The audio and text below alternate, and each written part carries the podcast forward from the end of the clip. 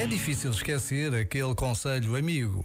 Este ano não te esqueças de escrever um postal de boas festas. Estamos no tempo certo para recuperar a tradição antiga de escrever postais de boas festas.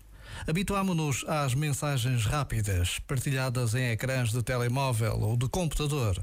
Mas escrever, ou até mesmo desenhar um cartão e enviá-lo com tempo, pode ser um dos melhores presentes de Natal que alguém vai receber.